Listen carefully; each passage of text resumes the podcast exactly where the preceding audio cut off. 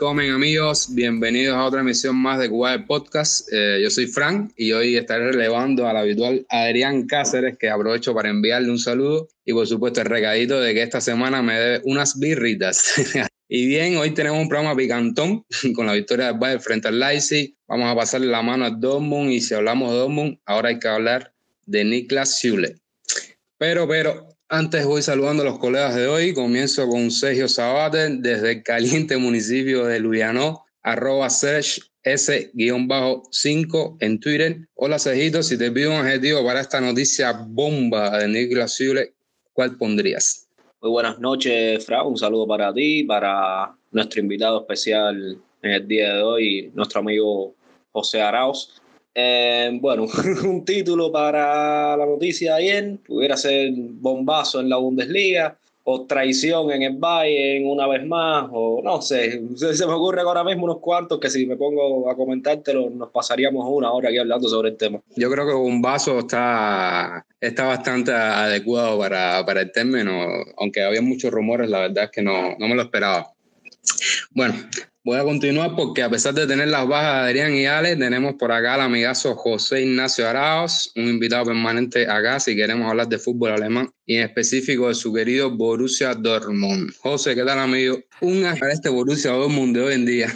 Y ¿cómo va? Es una pregunta mala de su parte. ¿eh?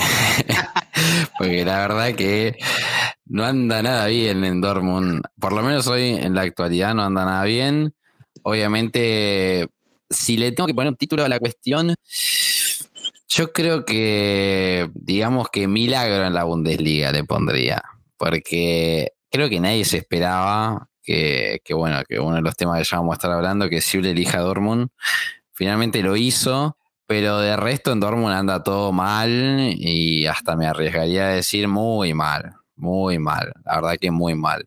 Así que de mi parte bien, pero si me preguntas por el Dortmund, eh, en terapia intensiva te diría.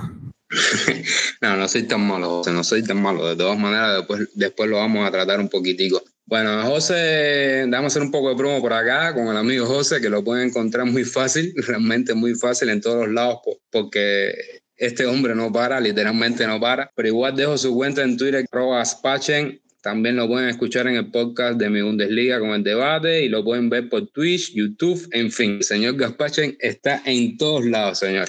Y ya que estoy un poco de promo, les digo que me pueden encontrar a mí en Twitter como arroba frankddl. Si es para charlar del baile de Kimmich, mejor, por favor. Ya bromas aparte, sigan al podcast también en Twitter, arroba Cuba Podcast y en la plataforma que nos estés escuchando. Y bien, listo. Vamos con la jornada 21 de la Bundesliga y ese ser Leipzig con pulgo y un apretado marcador de 3-2. Cejito, hoy te toca suplir a Ale y contarnos un poco de este encuentro.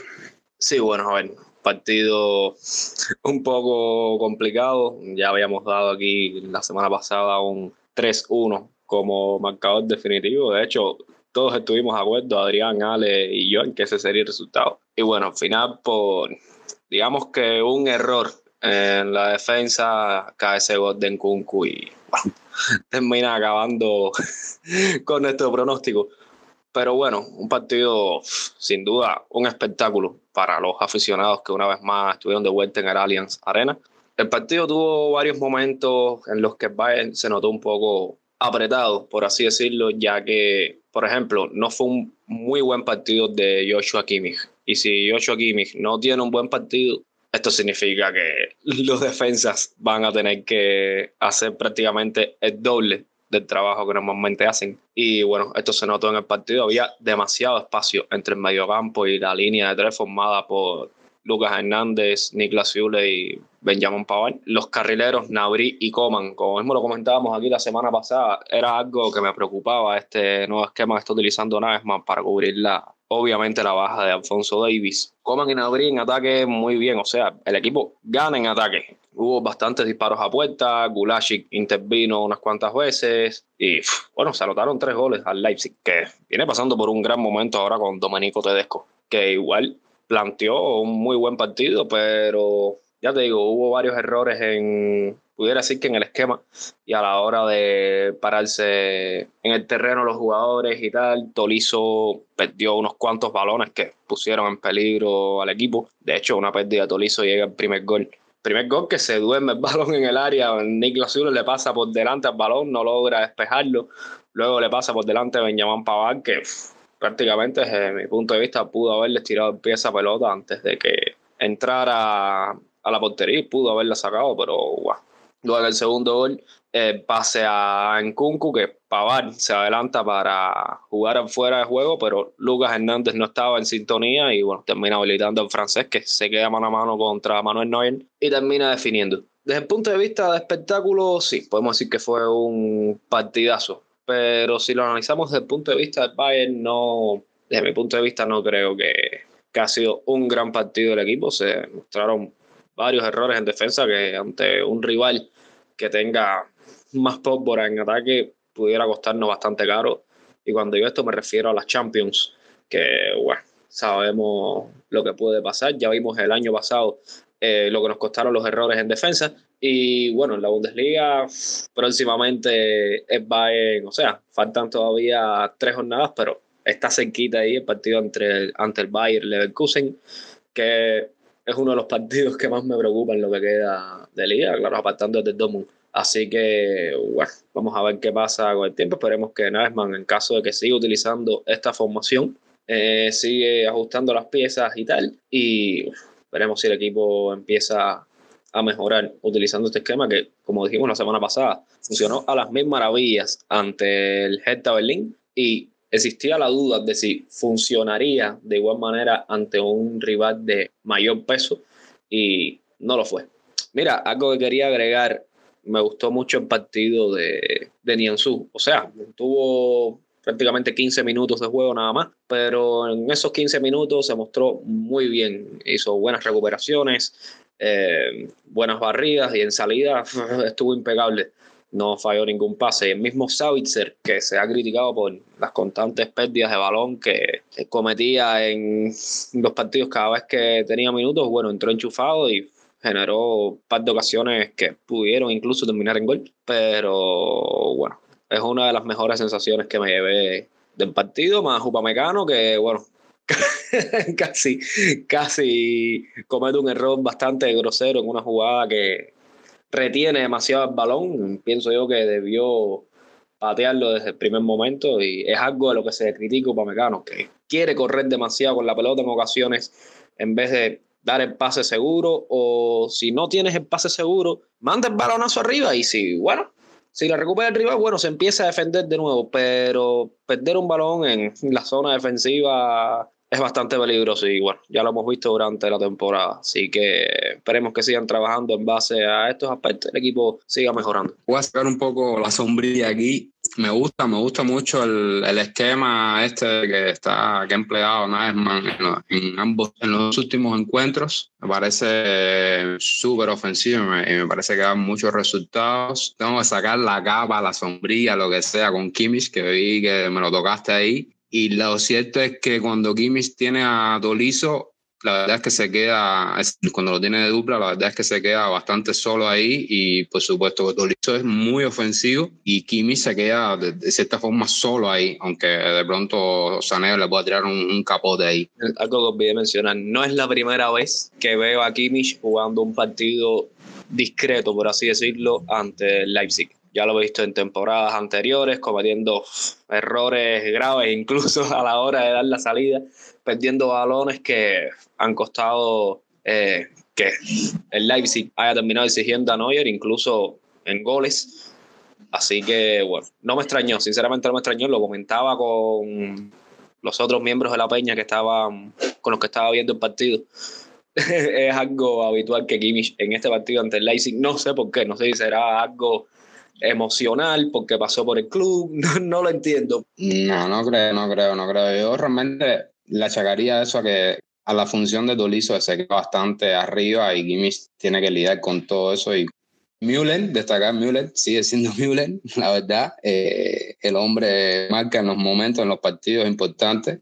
De hecho, le quitaron un gol Lo otro, un Kunku, una pregunta que dejamos por ahí por Twitter. Un Kunku, ¿cuánto le queda a un Kunku en la Bundesliga y en el Leipzig? Eso está por ver. Y cambiando de tema, voy con José porque, José, antes de empezar a la parte feliz, digamos, te toca pasar un poquitico por la parte amarga y vamos con este lado negro amarillo. Dura derrota frente a las, de las abejas frente a las aspirinas. Espero que ya pasadas 48 horas, no sé, quizás tengas un poco la cabeza fría ya y nos dibujes un poco qué sucedió en este encuentro que terminó 5 a 2. Bueno, antes de eso, antes de ir a la, a la pena máxima, eh, ahí justo preguntaba Frank cuánto le queda en Kunku en la Bundesliga, ¿no? Que es una pregunta que, que se están haciendo en todo, en todo Leipzig. Lo que sí te puedo decir es que yo no tengo la, certeza total, no tengo la certeza total. Pero, pero, eh, Mislav, eh, que es el, eh, digamos, gerente general, Oliver Mislav de, de dijo el fin de semana, cuando le preguntaron después del partido contra el Bayern, declaró que en Kunku va a seguir la temporada que viene. Así dijo, jugará con nosotros la temporada que viene. Tengamos en cuenta que en Kunku tiene contrato hasta 2024, así que el que lo quiera va a tener que poner varios kilos sobre la mesa. Ahora sí, yendo a la pena máxima, que es hablar del Dortmund. El otro día fue un baile tremendo del equipo de Sebani. La verdad, felicitaciones a, los aficionados del Bayer Leverkusen porque la verdad que fue un baile, un baile total, un Dortmund que flaqueó por todos lados, realmente flaqueó por todos lados y sobre todo lo que se pudo destacar es, digamos que nada de peso en la ofensiva, que es algo raro porque al Dortmund generalmente le, le marcan, sí, pero generalmente marca muchos goles. En este caso metió dos, ¿no? Aunque el último fue en el último minuto un tanto desvirtuado. Pero de resto fue muy flojo, la verdad, el partido, sobre todo desde mi punto de vista, Dahoud jugó un partido muy discreto. Si, han visto un partido discreto de, de Kimmich, imagínense el de Dahoud. Y eso también pesa, ¿no? Porque finalmente el mediocampo se termina desbalanceando porque pensemos que tienes a un Bellingham que es un jugador súper ofensivo y si Bellingham es súper ofensivo, imagínense lo que es Julian Brandt.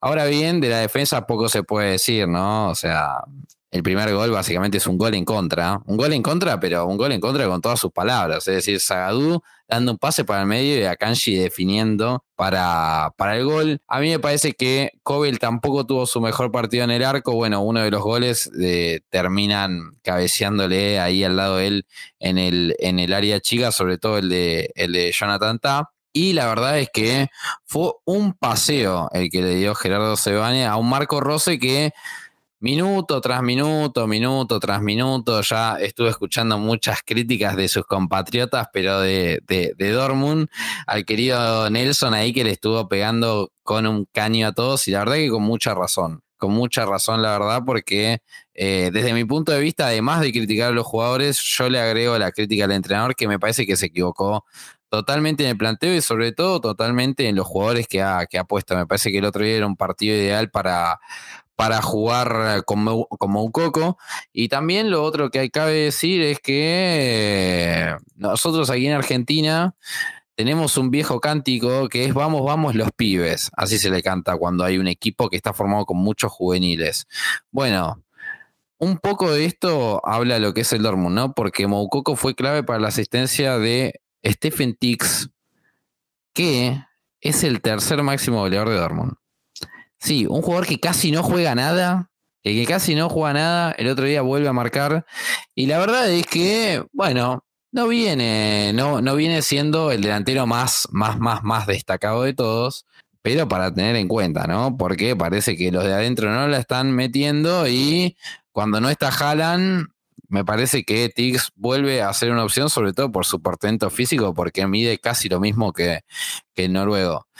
Yo con esto termino. Para mí, el ciclo de Marco Rose el otro día fue totalmente finiquitado de la mano de Gerardo Sebane, que lo paseó. Le dio una verdadera clase de táctica y la verdad que fue un repaso del Leverkusen el otro día de Dortmund. Y ese 5-2 podría haber sido un 6-2, un 7-2, hasta un 8-2, me animaré a decir.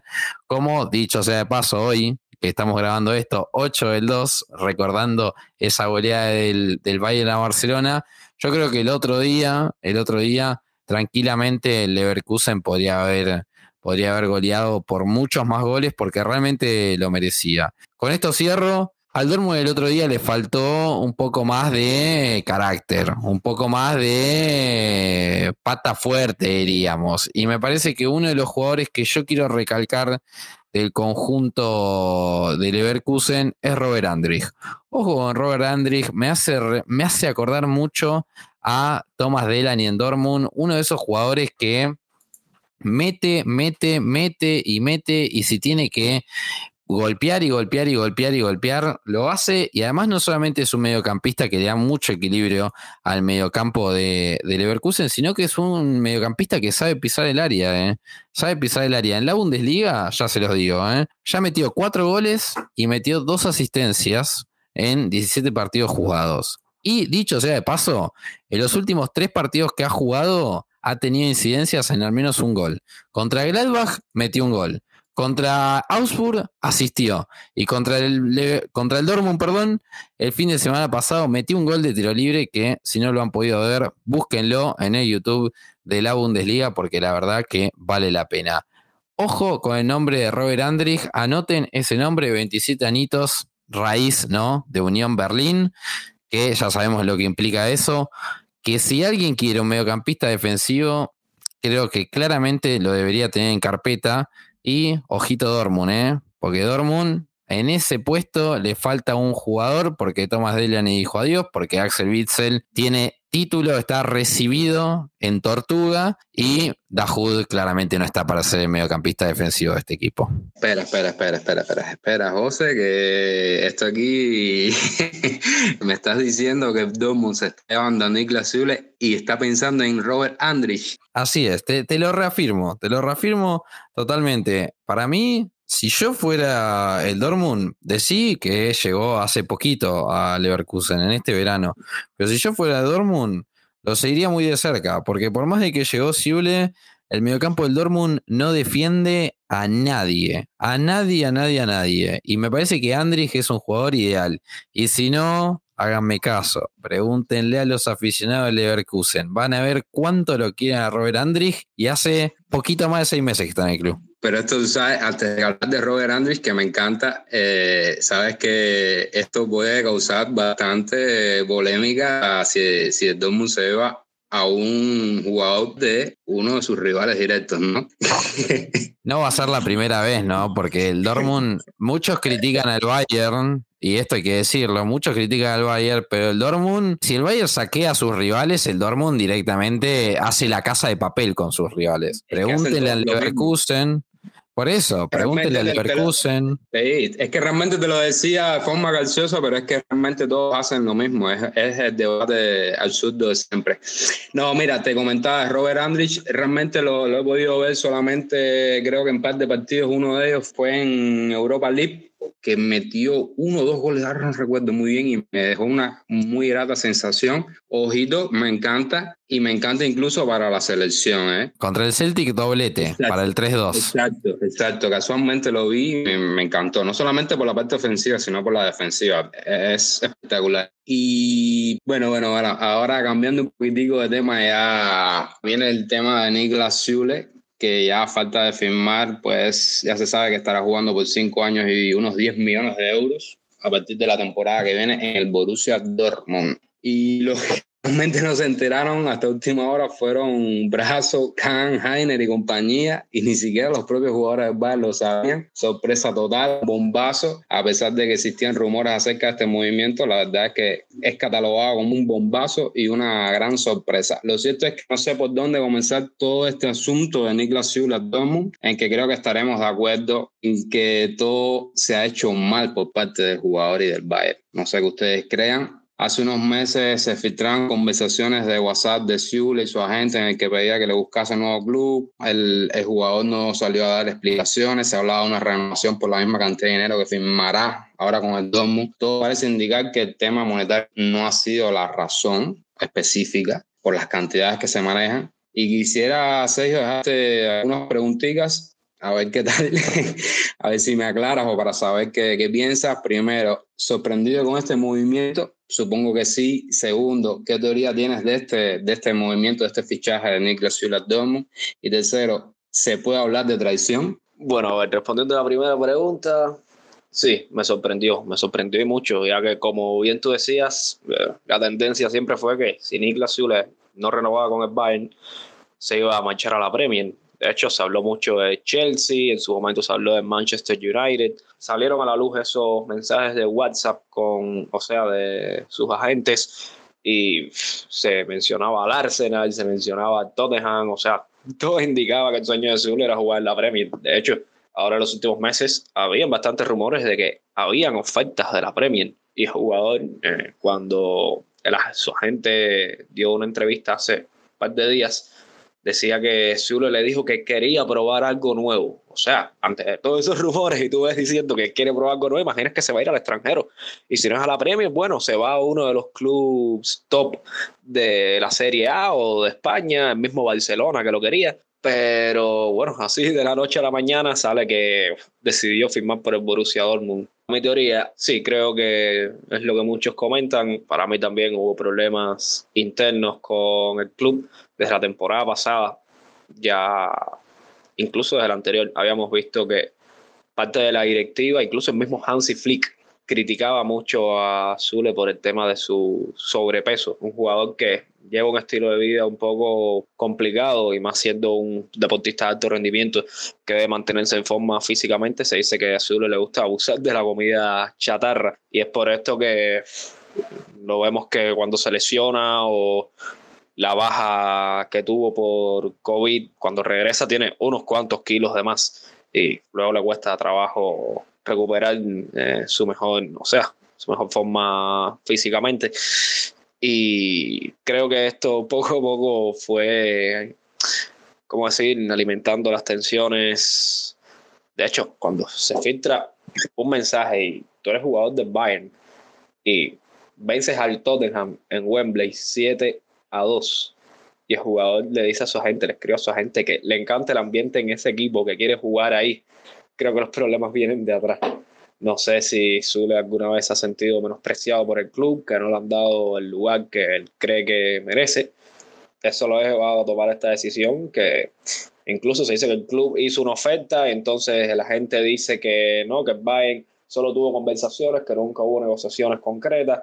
O sea, todo está muy turbio. Esperemos que con el paso de, no creo que con el paso de los días se aclare todo, pero esperemos que en unos meses más en el verano, creo que poco a poco todo irá saliendo a la luz. Y creo que sí, sí, sinceramente, todos sabemos que el Dortmund es el rival directo del Bayern, la Bundesliga, eh, se puede decir con una traición, y más si fue de la manera que ocurrió todo. De hecho, ayer mismo que se hace el comunicado oficial, es que la directiva de Bayern se entera de, la noticia. Ninguno tenía conocimiento de que Zul estaba negociando con el Dortmund y pienso yo que, a ver, al final ya tú eres agente libre, puedes negociar con el equipo que desees y por respeto al club al menos pienso que pudo haber dicho a la directiva sentarse, reunirse con ellos y explicarles todo. De hecho, había noticias de que Hansi Flick ya estaba informado y que lo aconsejó y tal ahora sale Bill diciendo que, bueno, que estas noticias eh, no son del todo ciertas y que Hansi Flick se enteró, al igual que la, toda la directiva de Bayern, eh, mismo lunes, cuando se dio a conocer la noticia. Así que, como decía antes, todo está un poco turbio. Esperemos que con el paso del tiempo se vaya aclarando un poco. Yo sorprendido estoy. Sabíamos ya de la, de la noticia de que no iba a renovar, pero es sorpresa total que se vaya a Siempre hay rumores, no es la primera vez, pero sí me sorprende ese movimiento. ¿Y qué pienso? Pienso que no sé, no ha habido o no hubo un buen tratamiento entre la directiva, el director técnico directores técnicos y el jugador. Ahí hay algo ahí turbio, como bien decías, yo creo. Em, no ha habido buen feeling y eso termina con la salida de, de Niklas. Se habla mucho de que ha tenido mucho protagonismo en la saga. Mira, ahí eso es debatible, eso para mí es debatible porque si tú eres selección, selección nacional, defensa, titular, a veces sí, a veces no. En fin, estás en el Bayern, el mejor club de, de, Alemania, ¿por qué no puedes luchar contra recién llegado como Pamecano, contra un Lucas Hernández que costó 80 millones, eh, contra un jovencito, contra un Paván? ¿Qué pasa? ¿No, no te sientes con, con, la fuerza de luchar por ellos? ¿Te gustan los minutos que te están dando? No sé, yo creo que hay bastante, yo creo que es bastante debatible eso. Mm, me parece que es una solución de cierta forma fácil deportivamente. No creo que sea fácil de tomar la decisión, pero sí deportivamente de irte a Dortmund, en el que todos sabemos, eso no es secreto, la defensa hace agua, no es un secreto, en el que, por supuesto, puedes llegar a ser el, líder de esta defensa. veremos ahora cómo a ver qué, qué nos dice, junto a Hummels, una dupla que, que, estuvo funcionando por el Bayern. No sé, me parece de cierta forma deportivamente una solución fácil, quizás, de tomar eh, si quieres eh, estar como mm, ser titular, digamos. Eh, igual habrá que ver, habrá que ver, porque una cosa es lo que estamos especulando ahora mismo que pueda ser titular o no, y otra, es, otra cosa es cuando llega a, a Dortmund, sabemos si va a estar Marco Rose, si va a estar otro técnico, en fin. En teoría debe ser titular. Y traición, mmm, es difícil, es difícil decir si es traición o no. Eh, se pudiera decir que sí. La lógica o la tradición dice que sí, si te vas de un club a otro. De hecho, se habla de traición cuando Lewandowski y Gol se, se fueron a, a Valle, porque al revés no puede ser. Es un tema que, que, puede ser polémico. ¿Qué es lo que no me gusta? Eso de que nos enteramos a última hora, ya por Dortmund prácticamente, de que, que te vas al club rival. Eso sí es traición realmente. No es el caso de Avialaba, que ya se iba allá y mira, eh, Niklas ni siquiera ha dado una, una, conferencia de prensa, dio una entrevista a un periodista, a Christian Falk, y dio una pequeña entrevista y tal cual. Vamos a ver, a lo mejor de aquí al, sábado tenemos alguna conferencia de prensa que dé algunas explicaciones, tendrá que dar algunas explicaciones también a los jugadores. Supongo, yo, todos vimos el, el, documental del Bayern cuando, cuando lo de David Alaba y pues bastante interesante todo lo que puede suceder en los, en los vestuarios. José, digo que ir por partes, porque este tema está bastante polémico. Lo primero, vaya cortina de humo que sacó Sork y compañía con este fichaje tras la avalancha de críticas después de la derrota frente al Leverkusen. Y me sale una duda que a la vez es una pregunta para ti. Y es que si bien ya se sabía que le iba a abandonar el Bayern en junio, no deja de ser una sorpresa y controvertida su movimiento hacia el rival directo de su actual club. Y te pregunto, si las cosas en Dortmund no estuviesen como están ahora mismo, así calenticas, la directiva hubiese aguantado esta noticia unos meses, ya que se había dicho que, se ha dicho que en diciembre había como un, pre, un, preacuerdo, un, ya se había apalabrado este, este movimiento. Bueno, vamos por partes. La primera es que, obviamente, obviamente esto tuvo que ver y también tuvo que ver el anuncio. Fíjense que desde muy temprano nosotros ya sabíamos, incluso ya, ya Christian Falk lo había confirmado, que Siuli iba a terminar en Dortmund. Al principio se especulaba con que el anuncio no iba a suceder ese, el mismo lunes, el lunes pasado, pero la presión fue tal que ejerció Dortmund para justamente anunciarlo porque lo que se había vivido el fin de semana fue un cataclismo total realmente. El equipo se había ido silbado, creo que como pocas veces, como pocas veces yo recuerdo, y miren que miro Bundesliga hace rato largo. Claramente que esto tiene que ver con este anuncio de manera desprolija, porque yo coincido en que fue desprolijo, eh, la cuestión de anunciar, la urgencia de, de anunciarlo. Yo creo que de igual manera él iba a llegar a Dortmund. Me parece que ya se ha revelado incluso de que ya hace una semana se venía negociando muy, muy, muy en privado.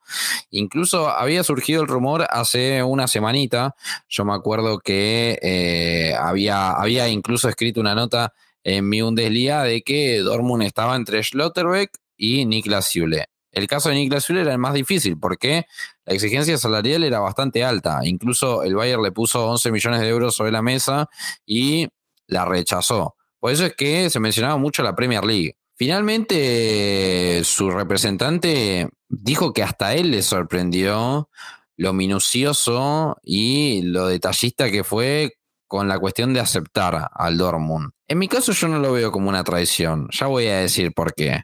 Pero para mí no es una traición lo que ha hecho Niklas Schule. Pero siguiendo con, con la cuestión del relato de cómo fue, desde que el Dortmund llamó a Niklas Schule, el siguiente en llamar, porque el primero fue Sebastian Kell y Michael Sork, el segundo en llamar fue Marco Rose. Marco Rose dijo que iba a ser una total prioridad en Dortmund, que iba a jugar hasta el amistoso contra la Sub-17. Punto 2. En las últimas horas se reveló que Matt Hummels también llamó a Niklas Schule para convencerlo.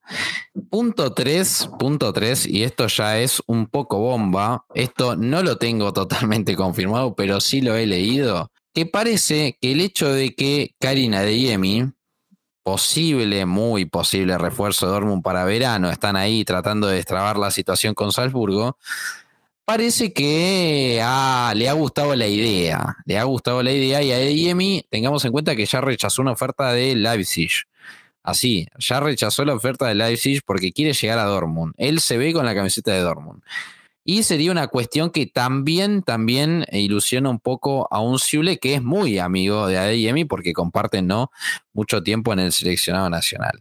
Es decir, tranquilamente podríamos yo lo catalogo de esta manera, que podríamos decir que fue la operación, digamos, hasta militar, se me ocurre. Podemos poner la operación Sible, le podemos poner, porque se movió todo el mundo para que llegue el amigo Niklas. Porque al principio estaba todo un poco trunco, ¿eh? Yo no creo que, debe, que sea fácil el hecho de que salir con los pantaloncitos rojos en la próxima jornada en el Allianz Arena y tener el público por detrás. Por eso es que a mí me parece que va a ser complicado para Sible en las próximas semanas, pero tiene mucho que ver la situación deportiva de, del Dortmund. Ahora bien, con respecto a la traición, para mí no es traición, porque mm, en cierto punto Sible jugaba mucho en Bayern, pero Bayern nunca mostró que Sible era una prioridad para ellos. Sí, la afición, sí, gran parte de la afición valoraba a Niklas Sible, pero Ahí lo pueden, si quieren, ir a ver en, el YouTube de mi Bundesliga, que yo les cuento todos los hechos que fueron pasando en el caso Siule con la directiva. Hasta tuvo un roce con Uli Genes. O sea, no es algo para dejarlo pasar así nomás. A mí me parece que no es traición porque me parece que Siule quería ser un, un hombre que esté en la portada del club. Y nosotros sabemos que el Bayern no le va a dar esa portada a por más de que la quiera. Incluso fíjense que siempre que él está por reemplazar al defensor que se va, caso Boateng, caso Alaba, siempre que está él por dar el salto a ser un absoluto titular, el club le pone un hombre adelante. Entonces, a mí me parece que no es traición porque el Bayern no sé si necesita de que Siule se quede. Es cierto, le ofrecieron la oferta de renovación, es cierto, hubiese estado bueno que renueve, pero me parece que en este caso no sería tan, no sería tan malo. Si le ha ganado mucho en Bayern, yo creo que va a seguir siendo un jugador querido. Y sobre todo en el caso del Dortmund, me parece que no es traición porque más allá de que el Bayern sí actualmente tenga como rival directo a Dortmund. El Dortmund no tiene como rival directo al Bayern porque su rival directo, pase lo que pase, está en segunda Bundesliga y es el Schalke 04. Por eso es que la historia entre jugadores que van y vienen entre Dortmund y Bayern nunca para, porque son los mejores equipos y generalmente los jugadores alemanes o van al Bayern o van al Dortmund o incluso tocan justamente los dos equipos y por ejemplo sería el de Mats Hummels. Ahora bien, con esto cierro. Ojito, ojito con lo que pueda pasar con la defensa del Dortmund. En las últimas horas se reveló que Manuel Akanji rechazó la última oferta por 9.5 millones de euros de Borussia Dortmund y parece que el próximo mercado de verano el Club Neri Amarillo está dispuesto a venderlo porque quiere recuperar parte de la inversión. La tarifa que se fijó de 30 millones de euros. ¿Y quién podría comprar al suizo? El Manchester United. Parece que Ralph Ragnick lo viene siguiendo hace bastante, incluso el mercado pasado ya había sonado a Kanji para irse al Manchester United y parecería ser que sería como el destino. Y si entran esos 30 millones, ojo con Nico Schlotterbeck.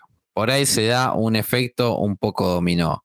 el Dortmund no va a traer solamente a Niklas Zule para su defensa. Van a traer a uno, dos y hasta me animaría a decir tres defensores. Ya lo dijo Kell, el ataque en este mercado, la prioridad es Karina Diemi. De resto, de resto, se va a reforzar la parte de abajo. No lo ha dicho en estas textuales palabras, pero si ustedes lo siguen en entre líneas, se vela eso. Están muy críticos con la defensa y saben que se han equivocado mucho y que él necesita nuevos refuerzos porque la confianza de ser ídolo se termina rápido. José, me estás dando casi un pase a gol con lo de la portada de Zule en el Bayern, que nunca lo ha sido. Lo en Dortmund. Y todo parece indicar que sería esa portada. Porque la realidad está en que el Dortmund está muy flojo de defensores. E incluso Manuel Akanji venía siendo un poco como el rostro. Bueno, es cierto, Hummels medio leyenda, pero a Hummels no le queda mucho hilo en el carretel. Es la realidad. A mí me parece que a Sible le han prometido, lo han llenado de promesas en Dortmund. Veremos si después eso se cumple, ¿no? Obviamente. Por eso te decía, porque me hablas de que le han prometido, el Dortmund le ha prometido todo, y me hablas también de que el Dortmund se quiere reforzar a costa en la defensa, teniendo otros jugadores, que posiblemente pueda pasar lo mismo que le ha pasado en Bayern en este caso. No, yo creo que no. No, no, yo creo que no. Para mí, Sible le han prometido ser titular y va a ser titular. Yo, además, no creo que el Dortmund vaya a, comprar eh, defensores de la calidad, me parece que, es Siule. Y además, esto es un poco una cuestión más de politiquería, me parece. que hoy se siente que le ha mojado la oreja a, a, Oliver Kahn y compañía. Yo no siento que sea así, ¿eh? totalmente, pero hoy siento que en Dortmund se están riendo porque sienten que le han mojado la oreja al Bayern, porque el Bayern le ha robado muchos jugadores y parece que el Dortmund hoy le ha robado muchos jugadores. Para mí no es así, no es así de ninguna manera, porque ya les he dicho, más allá de que el Bayern le ha propuesto a Zule renovar su contrato, no era un jugador que estaba para en las grandes marquesinas, ¿no? Volviendo a eso. Ahora, en Dortmund acuérdense que va a estar en todas las tapas habidas y por haber, porque es el jugador que le robaron a Bayern y lo van a enrostrar para terminar con ese mito de que el Bayern siempre le roba jugadores al Dortmund. Ya se los digo, ¿eh? y en Dortmund, ha dicho sea de paso, por su nivel, para mí va a jugar hasta el amistoso contra el Groningen, así, literal.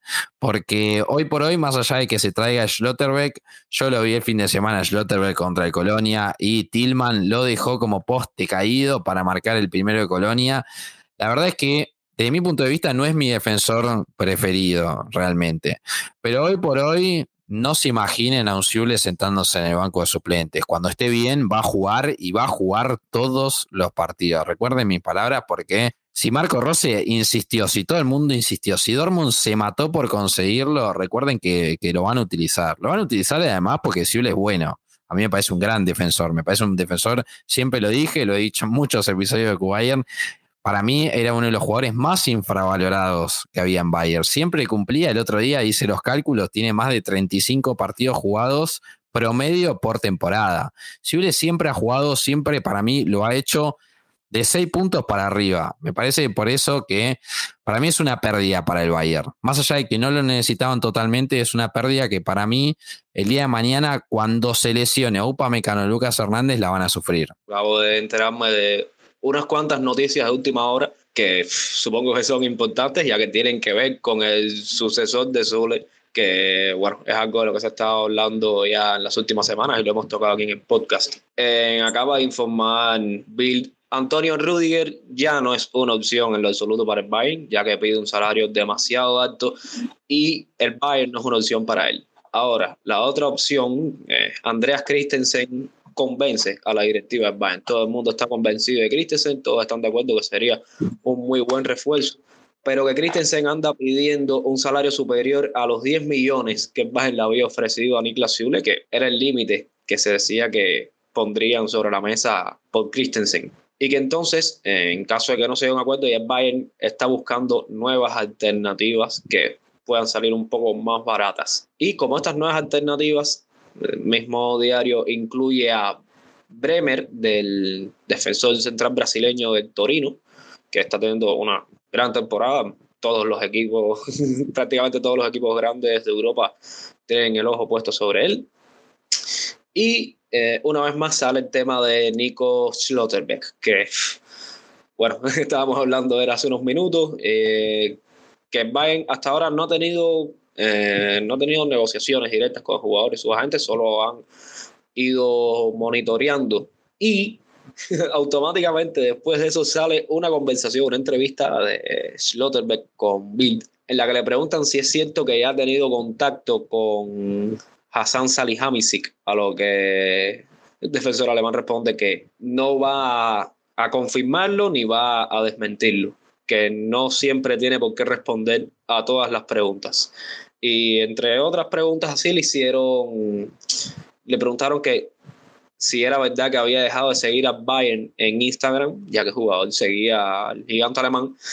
Y este responde que sí, que dejó de seguir al Bayern y dejó de seguir a otros clubes grandes de Europa, ya que esto podría alimentar los rumores sobre su posible, sobre su próximo destino.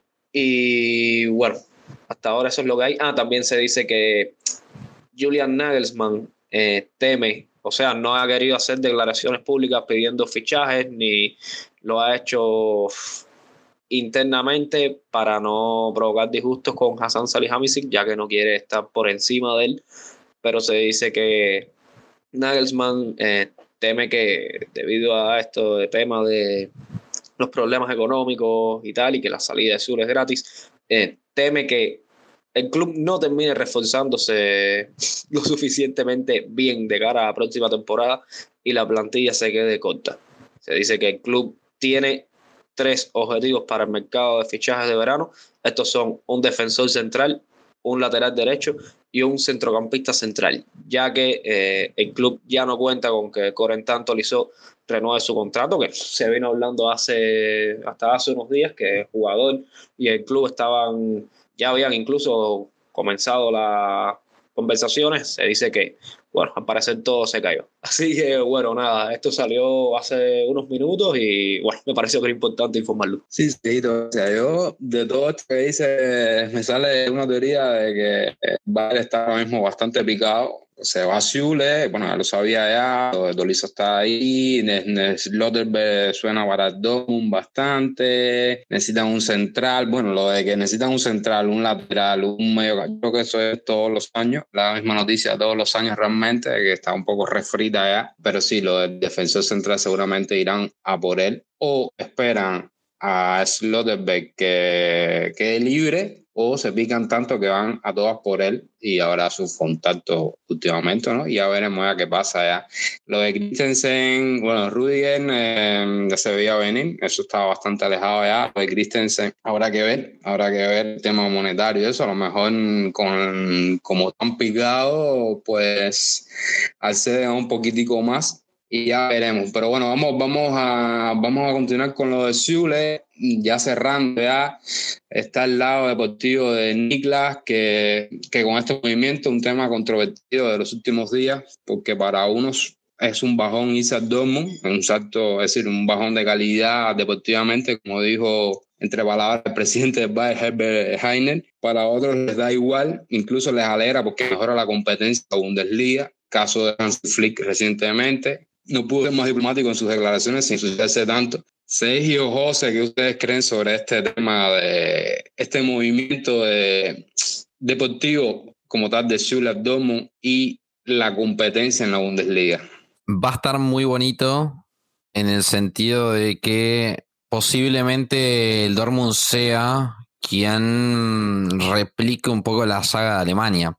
Esto nos preocupa un poco, ¿no? Porque la defensa del Dortmund es bastante, bastante floja. Pero a mí no me parece casualidad el llamado de Hansi Flick, porque para mí Flick apuesta que Dortmund se lleve a Schlotterbeck y forma una saga central con él y Siule. Y ahí, y ahí es apostar justamente al desarrollo de, ellos dos como saga central, como confianza que después la van a poder replicar en la selección alemana. Me parece que ahí está un poco el movimiento y el llamado de, de Flick. Eso no es pensar mucho futuro, porque eso es apostar. El mundial eh, lo veo bastante complicado. Eso es apostar, no para, y no sé si no para el mundial, porque fíjate Frank que tienes, el mundial no es en junio, no es en julio, como es habitualmente, el mundial es en diciembre, entonces tienes seis meses que si el Dortmund se lleva a Schlotterbeck, ojo, Ojo porque tiene seis meses de una sala central que va a estar bastante afianzada. Y hoy por hoy el Bayern no te da la opción de, entrenar a alemanes. Sí, dos, tres meses solamente. A, futuro sí lo, sí, lo, sí lo pienso, pero ahora para el Mundial no, no sé, me parece. Igual sigue, igual sigue con tu teoría. no, yo creo, yo creo un poco que es apostar. Me parece que Flick apostó. Mm, ¿Le va a salir bien o le va a salir bien? Ya veremos, porque también el Dortmund tiene que comprar el Schlotterbeck. No es que el Schlotterbeck ya está en Dortmund. No, no, no está ni cerca todavía. Pero igualmente, Frank, fíjate, de preparación para el Mundial generalmente se tienen dos a tres semanas. Más de tres semanas generalmente es imposible. Fíjate que tener tres meses en vez de mm, tres semanas, y como diría el Twitter con los memes, ¿no? Me sirve. Eh, me parece que Hansi Flick lo llamó y además para decirle, ve a un club donde vas a jugar todos los partidos. También puede ser eso. Ahora bien, lo del tema de la competitividad, a mí me encanta, me parece que este fichaje le hace muy bien a la Bundesliga, así frenamos un poco con la vulgata, porque no le digo de otra manera, esta vulgata que se dice que el único que compite es el Bayern. Es cierto que esta temporada los clubes de la Bundesliga están un poco flojos, sobre todo lo demostraron en Europa. Pero a mí no me parece que el Bayern sea el único que pueda competir, no me parece el único equipo que pueda hacer grandes fichajes. Así lo quería media Europa, realmente. Desde la Serie A, Fabricio Romano confirmó que le llegaron tres ofertas y las rechazó las tres. De la, de la Premier League tuvo también tres ofertas y también rechazó tres. Lo que querían varios clubes. Me parece que le hace muy bien a la Bundesliga que los alemanes no se vayan y también a la selección alemana, que se queden en su suelo, que se queden en su país, porque tiene una gran liga y así paramos un poco con esta sangría de que cuando un jugador queda libre o cuando un jugador está destellando un poquito, se va a la Premier League. Así frenamos un poco con eso, ¿no? Porque fíjense, fíjense que el mayor proyecto que teníamos la temporada pasada como defensor central, ¿cuál era? Robin Koch. Robin Koch se va al eh, se va a la Premier League con el amigo Marcelo Bielsa. ¿Y dónde está Robin Koch? Es la pregunta que nos hacemos todos, ¿entiendes? Por eso es que me parece bueno que se queden estos talentos, se queden estos talentos en, Alemania y además de que esto ya les paso la pelota a ustedes, me parece que es sano también de que si el Bayern no tiene lugar en su equipo, es sano que le dé algún que otro jugador a sus rivales. Estaría bueno también que eso suceda. Algún día la hegemonía bávara se debe terminar y me parece que estos saben que una vez lo charlé con Ezequiel Daray. Saben que una vez, obviamente que al Bayern le encanta ganar, le encanta ganar. Pero yo creo que hasta el Bayern, y lo he charlado con Ezequiel en algunos podcasts y toda la cuestión, yo creo que hasta el Bayern quiere que lo destronen. Así paramos un poco con esta cuestión de que Bayern aplasta a todo el mundo. Suena raro decir que el Bayern quiere perder, el Bayern no quiere perder, quiere ganar todos los títulos.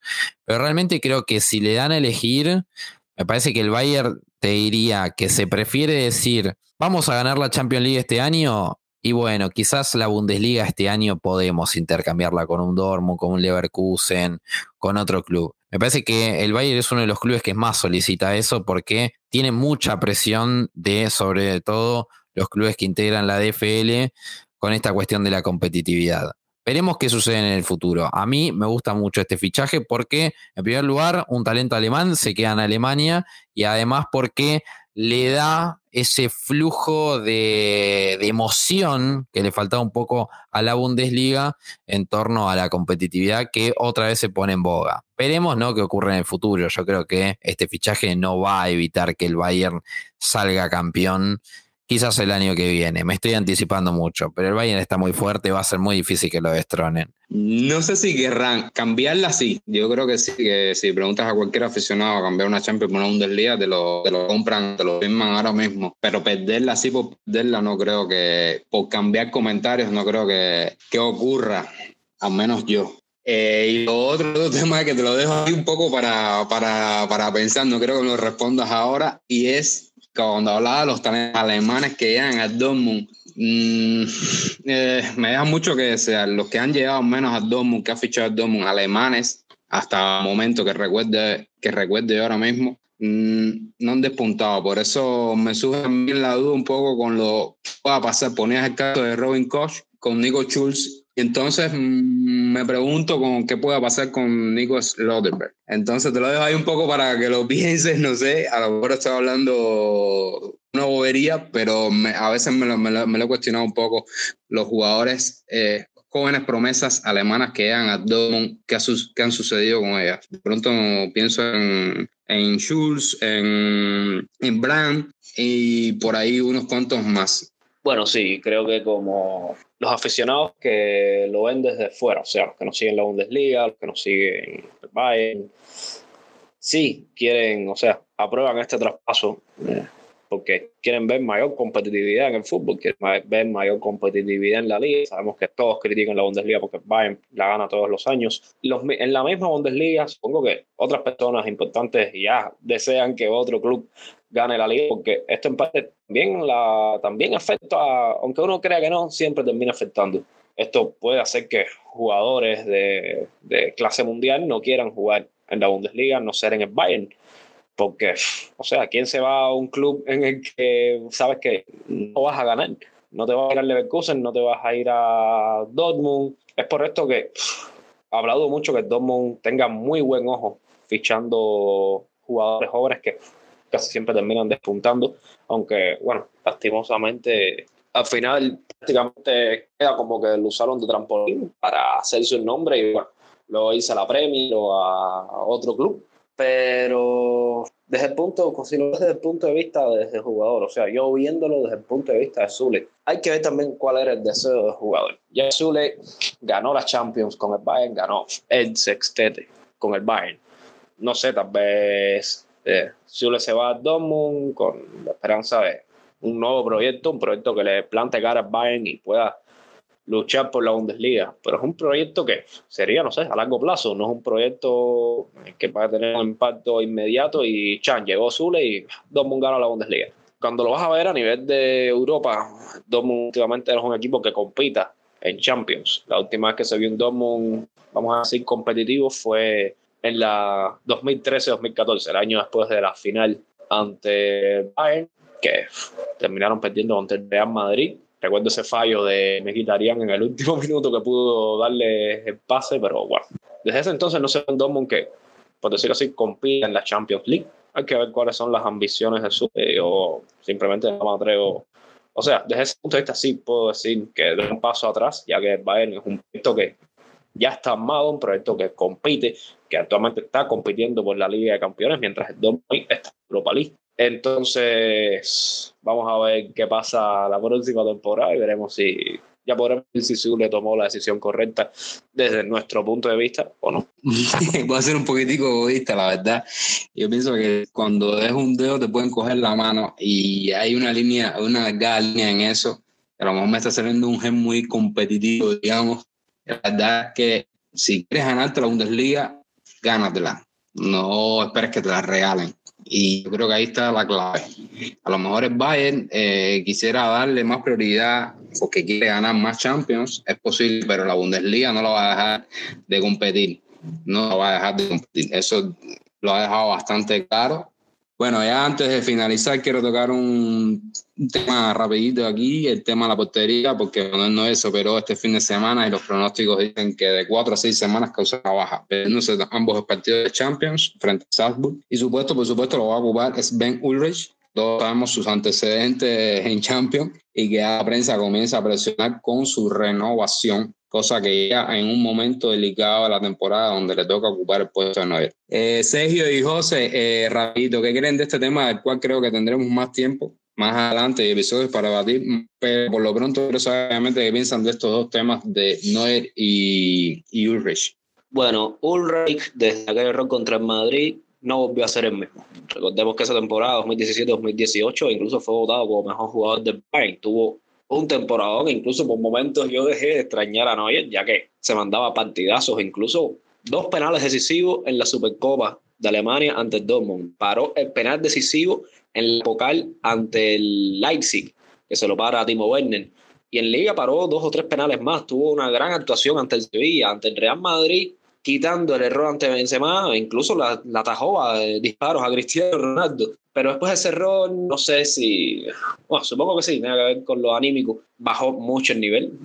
Lo vimos en la final de la Pokal ante el Frankfurt, que colador. Y luego eso lo hemos visto en otros partidos que ha dejado mucho que desear, la verdad. Balones que, o sea, no son errores grasos como ese que cometió ante Benzema, pero son balones que cualquier otro portero, por así decirlo, pudiera atajar. Yo, sinceramente, ahora es lo que hay, hay que confiar en él, crucemos los dos porque tenga muy buenas actuaciones ahora en los partidos que vienen de liga y más en los partidos de Champions, vamos a ver, sabemos que el Salzburgo es un equipo que se atraviesa y puede costarle mucho a los rivales y a mí lo personal del partido me preocupa un poco. Pero bueno, en caso, mirando, o sea, en vista al futuro, la próxima temporada, decía Bill que bueno, el Bayern ya, o sea, no habían mantenido conversaciones con él para renovar su contrato y que, bueno, estarían probablemente viendo nuevas alternativas para el puesto de segundo portero. Mi favorito, bueno, como lo he contado en muchas ocasiones, no recuerdo si ya lo dije en el podcast, pero a mí me gusta mucho Stefan Ortega Moreno, portero alemán de la Arminia, que es uno de los porteros de la Bundesliga desde que Bielefeld ascendió. Hace muchas atajadas partidos. Se dice que el precio de Ortega acaba de una cláusula de rescisión de 5 millones de euros y que él mismo ha dicho, o sea, en declaraciones ha dicho que a él le gustaría jugar, le gustaría tener minutos de juego, pero en caso de que tuviera que sentarse en el banco del Bayern, no le molestaría. Miren, hablando de justamente Ortega Moreno, ojito porque el próximo mercado de verano queda libre. Finaliza su contrato con Arminia Bielefeld, por ahora no ha renovado, así que habrá que estar atento a ese movimiento. El Bayern ya ha hecho averiguaciones por él. En su momento, Estefan Ortega había dicho que quería ser titular, por eso es que se quedó en Arminia Bielefeld, aunque creo que ahora sí finalmente saldrá porque tiene el nivel para jugar en un mejor club. Con respecto al arco, claramente que la noticia de Neuer fue una sorpresa para todo el mundo realmente para todo, pero para todo el mundo.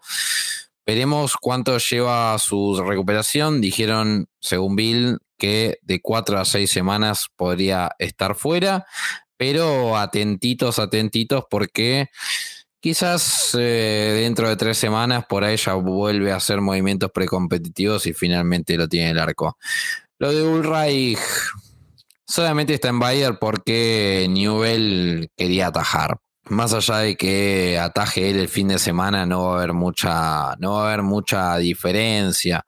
El Bayern no encuentra su, digamos, su fundamento en la victoria en el arco. Es cierto que Neuer es muy importante, pero no creo que solamente ganen por él. Por eso es que me parece que no va a pesar mucho. Además de que, bueno, el rival del fin de semana es el Bochum.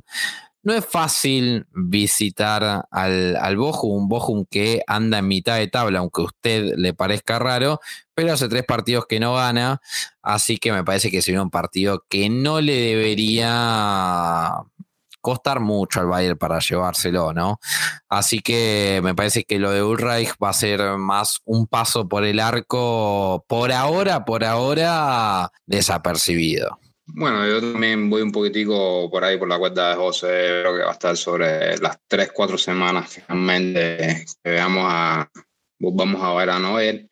Ojalá así sea. Y lo de Ulrich habrá que ver, habrá que ver qué, qué, sucede finalmente, que la prensa comienza a presionar y a presionar en los momentos críticos de la temporada y ahora que si hay renovación o no, cuando es necesario que, que portere. Entonces ahí entra el conflicto y el dilema. Y bueno, ya, muchachos, ya vamos cerrando esta edición. Vamos un poquitito pasados ya de tiempo, pero bueno, siempre es un gusto volver a compartir micros por acá. Ahora les dejo los micros para que se despidan y por supuesto si tienen algo más que agregar, tiempo para ustedes. Una vez más, un placer compartir contigo, con el resto del equipo que desgraciadamente hoy no está y los que siempre nos escuchan y por supuesto con nuestro invitado especial de hoy, José Arauz, que siempre es un placer debatir con él respecto al fútbol alemán. Yo quería agregar, como bien decía José, que el próximo partido de fin de semana es ante el Bochum, un Bochum que es el mismo de la primera ronda, que Bayern venció 7 por 0. En ese momento, si mal no recuerdo, estaban en posiciones de descenso. Ahora están en el puesto número 11 de la Bundesliga. Es verdad que hayan tres partidos de liga sin ganar, pero no sé, creo que han levantado un poco el nivel. De hecho, se colaron en cuartos de final de la Pokal sorpresivamente. Como siempre, de mi pronóstico, creo que 0 a 3. Bueno, de mi parte, nada, siempre agradecerles, obviamente, por, por, la invitación. Siempre la paso bien acá, como siempre les digo. La verdad que es un gusto, así que Frank ya sabe que cuando me llama siempre tiene mi sí. Así que de mi parte, agradecerles muchísimo. Para el fin de semana, me parece que el Bayern va a ganar. Pónganle el resultado que quieran. Y solamente hacer mención porque no he venido a Bayern hace unas semanas y surgió una noticia en las últimas semanas que me gustaría felicitarlo al querido amigo Frank, que va a ser padre, así que muchísimas felicidades querido amigo, lo mejor está por venir y un bávaro o bávara también está por venir, pero bueno, eso ya es tu tarea, eso ya te lo delego a vos. Así que muchísimas gracias a todos y el gran saludo como siempre para toda la isla. Gracias, José, gracias. Bueno, aquí voy siguiendo un poquito los pasos de, de Gimme. a ver si le pido unos cuantos consejos, ya que va un poquitico adelantado. bueno, amigos oyentes, con estos comentarios de, de José y de Sergio, y Chaputón de Sergio también, pues Vamos cerrando este episodio 96 de Google Podcast. Recuerden suscribirse en la plataforma en la que nos escuchan, dejarnos tu comentario sobre los temas tratados hoy y que se pasen por el Twitter para continuar interactuando sobre lo que más nos apasiona, el Bayern y la selección alemana. Chao.